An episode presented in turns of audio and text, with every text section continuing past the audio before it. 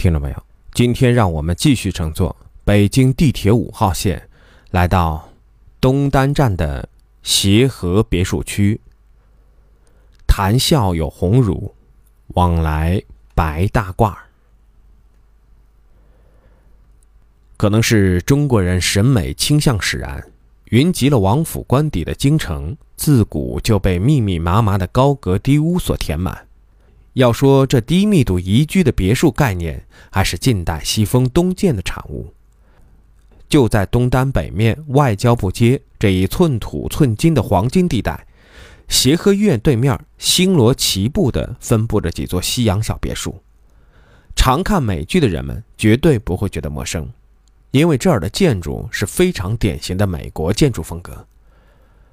如今的外交部街五十九号是三个并排的拱形门洞。颇似韩剧《爱在哈佛》里经常出现的美式大门楼。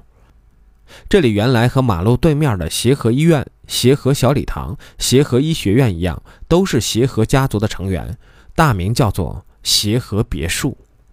它是洛克菲勒财团所属的中华基金会于1921年斥资建造，是专供协和医院的高级教授们享用的顶级住宅区。如今这里仍是民居，您要进去探秘，可不要打扰了住户的生活。走进正门，围绕着中心花坛和后面的小花园，对称排列着八栋错落有致、具有明显美国乡村风格的二层小楼。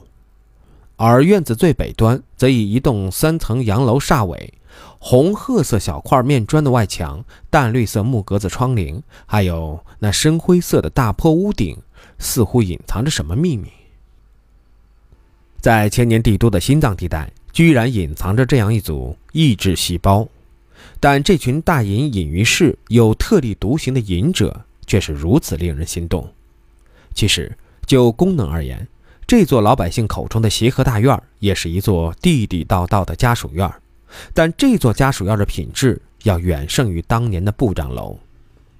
老住户何先生介绍说。这里每栋楼的地下一层都设计给佣人居住，地上两层作为正式住房，不算公摊面积，怎么也得有个三百多平方米吧。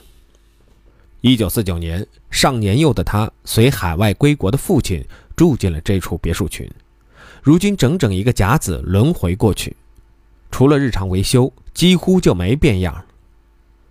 不仅建筑面积大，协和别墅区还是十足的真材实料。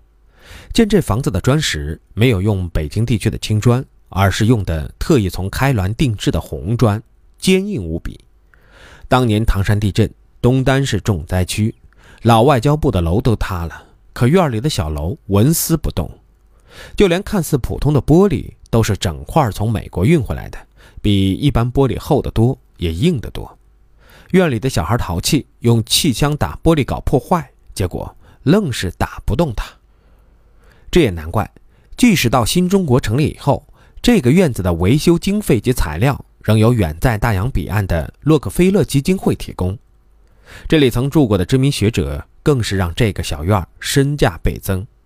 一进院，右手边第一家便是中国妇产科学的主要开拓者，被称为“万婴之母”的林巧稚的住宅。现在住着林先生侄子一家。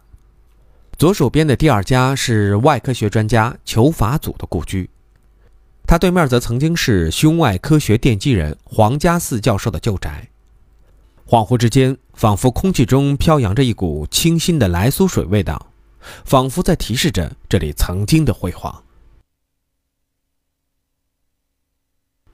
下期我们来到灯市口站的好园宾馆，女子聚会地，巾帼胜须眉。